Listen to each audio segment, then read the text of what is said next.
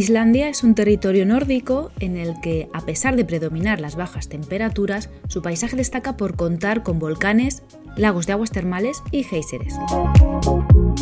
Paisajes también protagonizados por enormes glaciares, parques naturales, zonas de meseta. Un territorio rodeado de océano y una particular concentración de energía muy bien aprovechada. Parte de su historia le da el nombre de Tierra del Fuego y del Hielo. Nunca he pisado suelo islandés, pero podría decir que para mí y para el contenido de este podcast, Islandia lo tiene todo. Bienvenidos a un nuevo episodio. Yo soy Ana y esto es con G de Geo.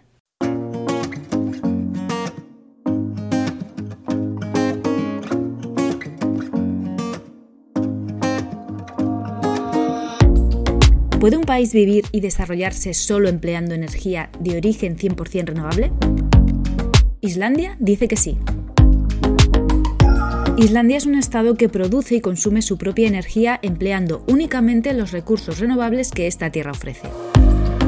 Y no hablamos de las opciones de energía renovable más conocidas, no hablamos de la tan extendida y tan profesionalizada energía fotovoltaica, ni de los grandes aerogeneradores que tan buen papel hacen en determinadas zonas. Por su ubicación y por su topografía, Islandia ha sabido estudiar y aprovechar el potencial geotérmico existente bajo el suelo y también diseñar las diferentes estructuras que le permiten realizar un aprovechamiento energético mediante el trabajo de la energía hidráulica. Islandia recupera de una forma muy eficiente la energía geotérmica, el calor presente en el subsuelo.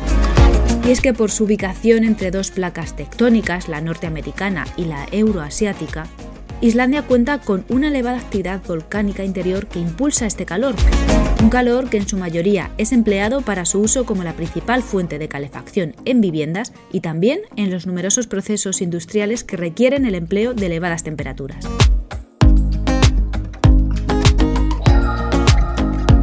La geotermia, además de calor y con el aprovechamiento de las máximas temperaturas alcanzadas, puede emplearse para producción de electricidad accionando el movimiento de una turbina y un generador mediante vapor. Por otro lado, su compañera en la misión, la energía hidráulica, una opción de energía derivada también de su localización geográfica casi polar. El paisaje que decora Islandia es gran parte protagonizado por bellísimos glaciares que en la estación del deshielo alimentan ríos y embalses, unos embalses destinados en su mayoría a la producción de energía eléctrica. Y por todo ello, Islandia se ha ganado el cariñoso título que comentaba en la introducción. Pero ¿qué llevó a Islandia a plantearse y a invertir en una situación 100% renovable? ¿Han sido los islandeses siempre conscientes de la importancia y del potencial renovable? ¿Fue eso lo que les impulsó? Para llegar a una conclusión así a tan gran escala, hay siempre una motivación mayor que la sostenible, y es, por supuesto, la económica. Es mucha la energía que precisa este país, y no ahora, desde siempre. Con lo cual, su dependencia del exterior ha sido mucha, y esa fue la principal razón de los habitantes de las décadas de los 50-60 aproximadamente, cuando se comenzó a modelar esta transición de energía y quizá antes, porque fue por entonces cuando el gobierno islandés comenzó a destinar parte de los recursos económicos empleados en la búsqueda de hidrocarburos a la investigación y perforaciones para energía geotérmica. Todo esto motivado por el interés de parte del sector agrícola y ganadero que comprobó que se podría aprovechar el calor del subsuelo para el tratamiento de sus explotaciones.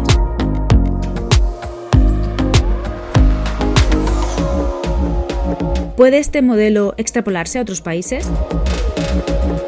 Por supuesto, no este modelo geotérmico hidráulico, sino este modelo empleado como herramienta adaptada a cada territorio, una herramienta que estimule adaptar los recursos energéticos renovables que cada territorio tiene, porque los tiene.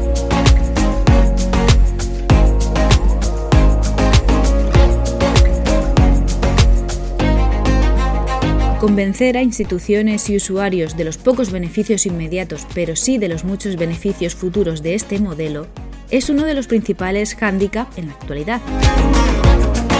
Hacer real el cambio, hacer real la adaptación, no es cuestión de cinco minutos, requiere de trabajo, de reflexión, de inversión de cambios de rutina y de muchos cambios sociales.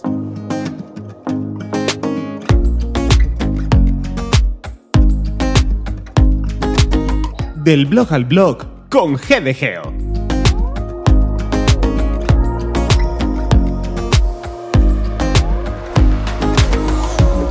Empecé a investigar sobre el uso de la energía en Islandia a raíz de ver un documental con una base bastante diferente, ya que hablaba de, desastres naturales, pero eso es lo bueno que tiene la divulgación, que anima a ampliar la información de otros temas.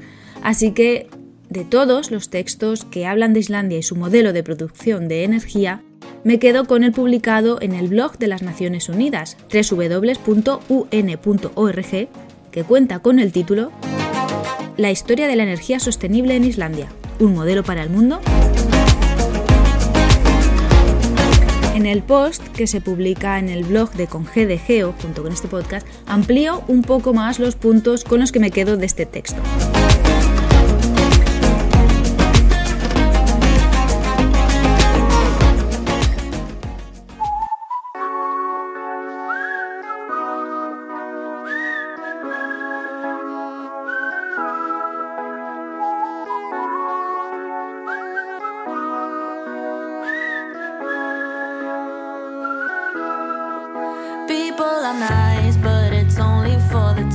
Fin del primer episodio de la temporada de ConGDG, una temporada que es y será posible gracias a Podcastidae, la red de podcast de la que este programa forma parte.